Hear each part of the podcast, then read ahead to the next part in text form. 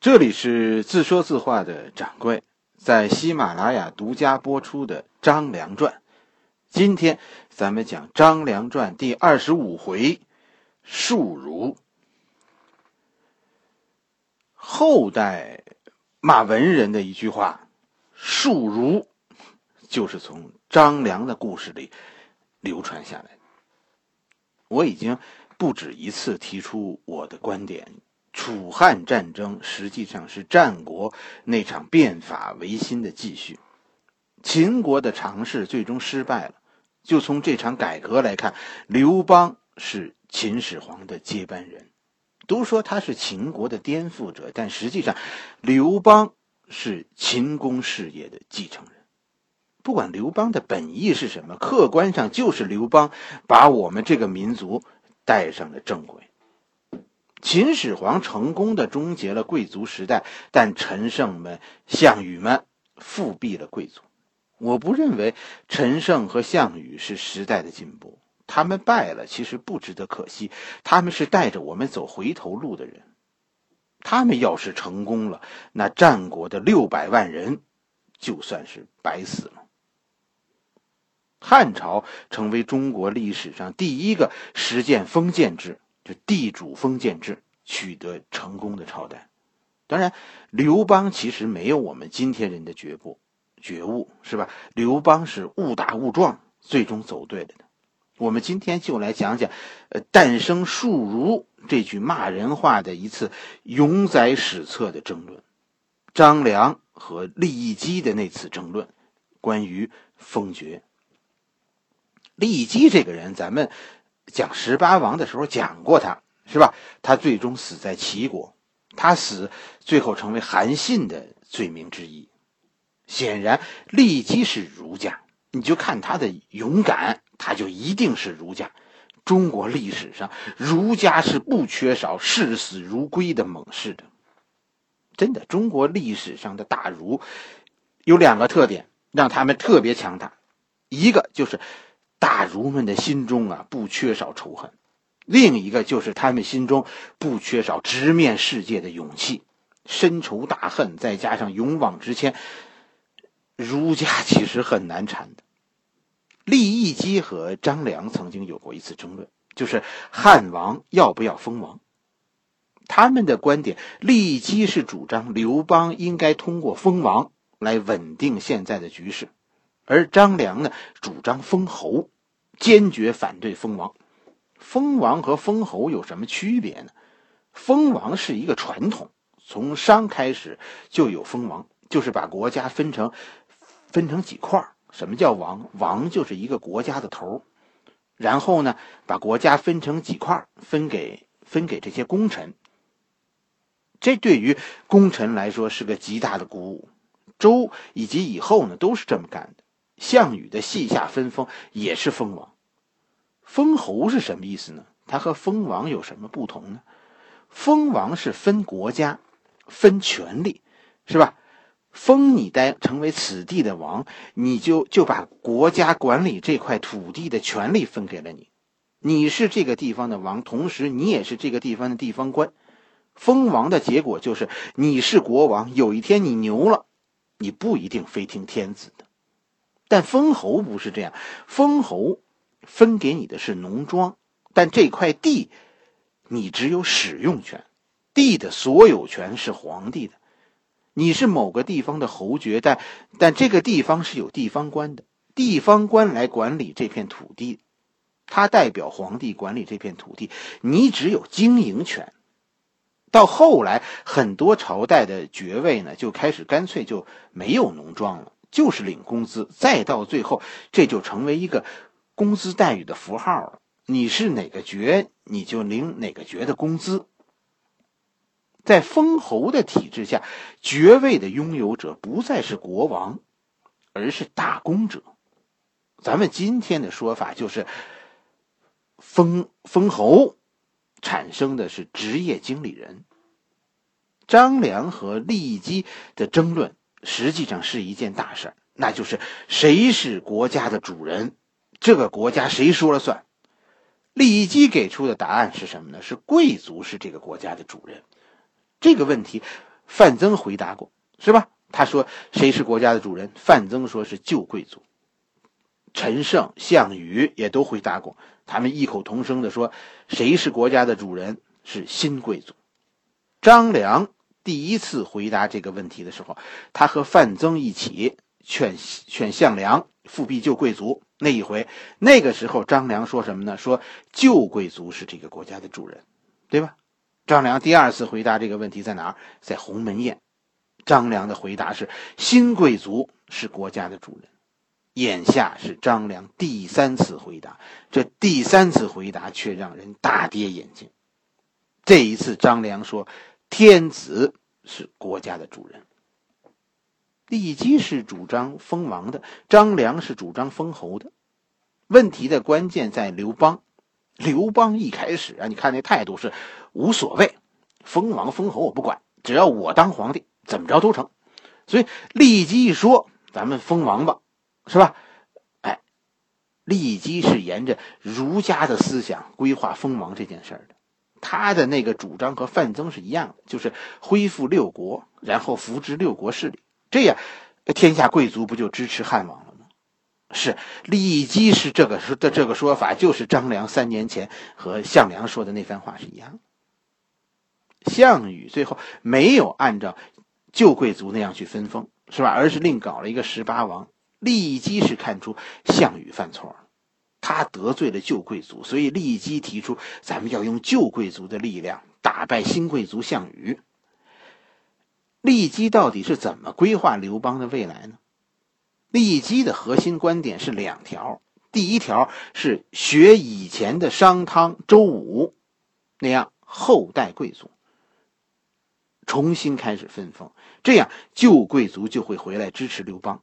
有贵族的支持，那天下还不就唾手可得吗？当年的商汤、周武不都是因为贵族们的支持，最终取得胜利的吗？哎，今天说刘邦也要这样。第二条呢，骊姬说的呢，就是行仁义，我们应该救济老百姓，而且呢，我们应该首先罢兵，感化项羽。我们甚至应当做出一些实质性的举动来告诉项羽我们的诚意。你比如说，我们率先撤军；你比如说，我们减少战略物资的储备。项羽感受到我们的诚意，他就会相信我们。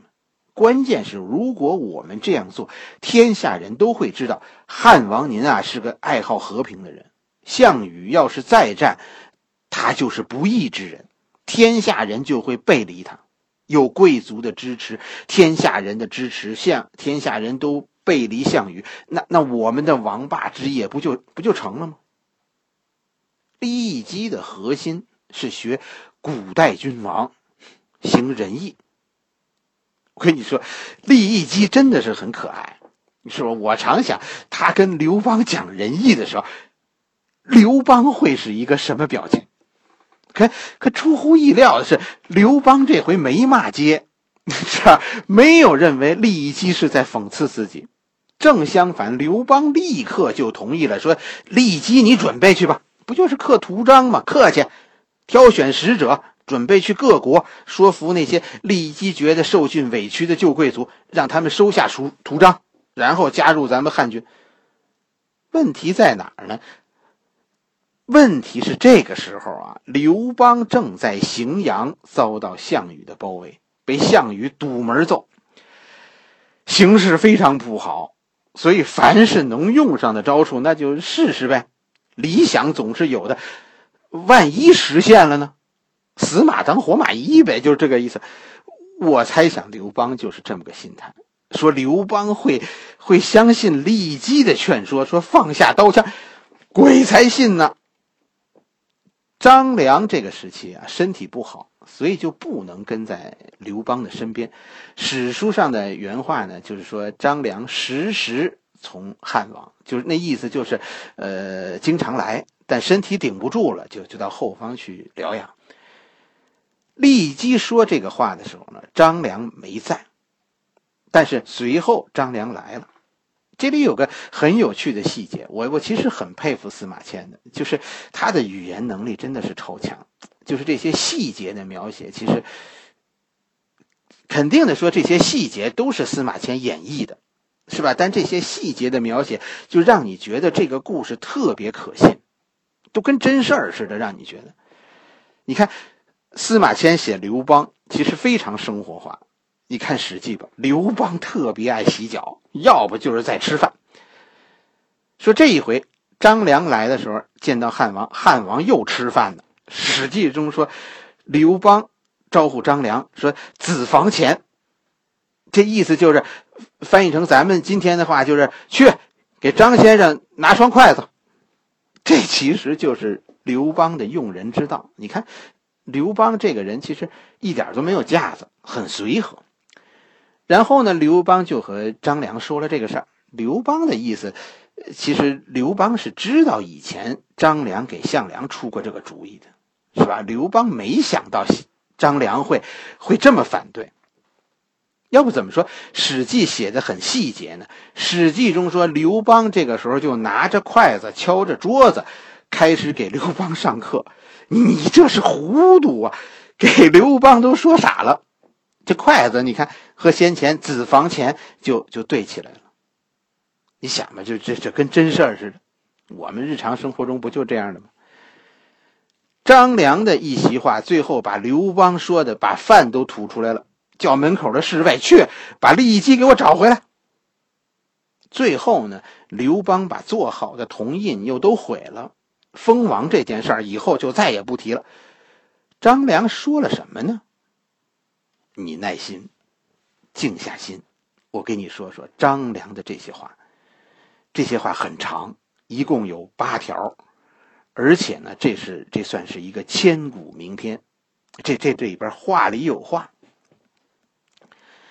张良是这么评价利姬的主意的。张良说呀：“说利姬啊，第一条就是张良说利姬肯定啊，给您举了很多例子，什么商朝啊、周朝啊，如何如何，各朝各代是吧？都都有重用诸侯，然后安定天下的例子。这个其实咱们以前也讲过，《封神榜》对吧？《封神榜》是个故事，贵族永远是贵族，这就是《封神榜》的核心。”商朝被周朝灭了，但商朝还是贵族。封神榜里最后纣王也是神仙，这就是旧贵族的传统。但张良跟刘邦说：“您知道这些亡国之君是在什么情况下被新君主封爵的吗？商汤是在随时可以置夏桀于死地的时候，封夏桀的后代为爵，目的是什么？”目的是让夏桀早死。张良也挺有意思，问刘邦：“大王觉得您几时能把项羽弄死？”你想想当时的场景，项羽天天堵着门骂呢，刘邦缩在城里都不敢露面。刘邦也挺实在，回答说：“做不到。”第二条呢，周武王也是杀了商纣以后。厚葬商纣，封商纣的子孙。第三条，张良说的很更精彩，在周颂扬那些所谓商朝的忠臣，说他们被昏君害死的，什么目的啊？为了要宣讲这些大臣的忠义吗？不是啊，那是为了说商汤和周武是明君，夏桀和商纣是暴君。大王现在。您准备表彰谁呢？准备颂扬哪个项羽的忠臣呢？问题是他们现在还跟着项羽在门口堵您的大门呢。所以利益姬说的那个话呀，迂腐。他的那个历史读的都是老师课上教的，那课本是周天子写的呀，那里边全是爱呀。大王，您怎么能？能信这个呢？你听听，对于儒家的仁义思想，两千多年以前，张良曾经是这么评论的。第四条，您您说要救济百姓，我听您说的，说拿出粮食来救济百姓，粮食在哪儿呢？萧何每天为了供应您这点粮食都快疯了，您有余粮吗？地主家现在有余粮吗？第五条说说兴办教育，改为以文治国，是吧？以仁义安天下，这疯了吧？您想不打，那得问问项羽干不干？这都哪儿跟哪儿啊？是吧？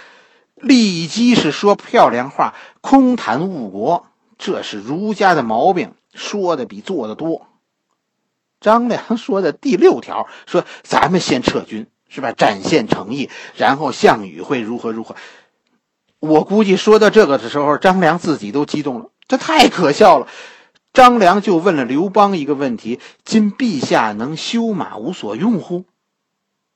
刘邦也挺实在，未能也。那还说什么？这天还唠吗？第七条，张良说：“我听说李基说说咱们不但要示弱，是吧？咱们还真的要要让项羽啊明白咱们的本心，什么咱们不再屯粮了。”这样，项羽就能彻底放心咱们。我估计这个时候，刘邦都乐了。利益基啊，太不了解刘邦了。刘邦是那个仁义君主吗？利益基肯定和刘邦这么说，说的还这么认真，一定是认为刘邦是圣贤君。刘邦是个什么人？张良，我跟你说最清楚了。就这个话说给刘邦听。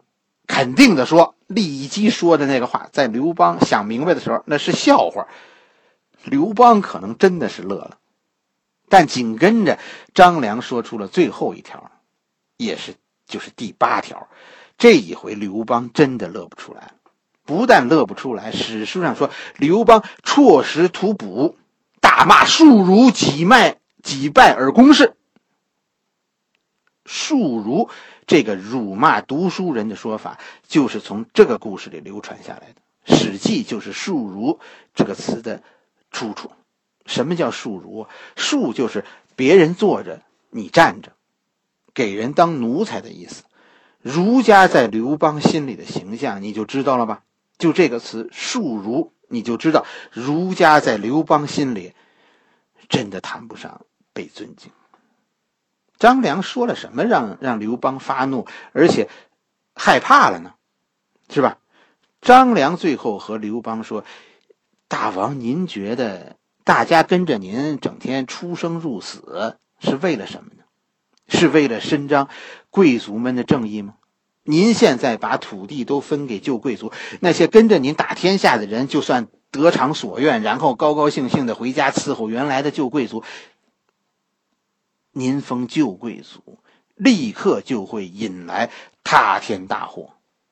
后面的话不用说了，为什么呢？刘邦是开帽子工厂起家的，他封的那个王多了去了，大家为什么跟着他干？他会不明白吗？对呀，我我这是自己要散摊子呀。刘邦听明白这个，还能不着急吗？张良的这些话是在评价利基的封王政策，但实际上。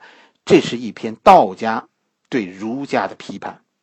司马迁这个人，他自己是儒家，所以司马迁用这么多笔墨去写张良反驳厉声，实际上是自我批判。你别看我这一路，我净讽刺儒家了，但其实我认为，我觉得我是儒家，我真的愿意像厉声那样，每天带着傻乎乎的信仰去生活。甚至愿意有一天满心光明的去赴死。儒生带给我们的是一种信仰，相信这个世界是美好的，我们因此陶醉其中。因为我是儒家，是吧？所以其实现在我不接受宫廷剧，是吧？如果你看《芈月传》，你觉得反感，那其实说明你也是儒家。我批评儒家，是因为有些人现在宣扬的儒家不地道，那不是原汁原味的儒家。遇到事情的时候，我的善良让我不可以闭眼，但不等于说你可以认为我是瞎的。好了，我们《张良传》今天就讲到这里。刘邦是个领悟能力极强的人，他后来是怎么对待封王和封侯这个事情的呢？我们的故事下一回继续。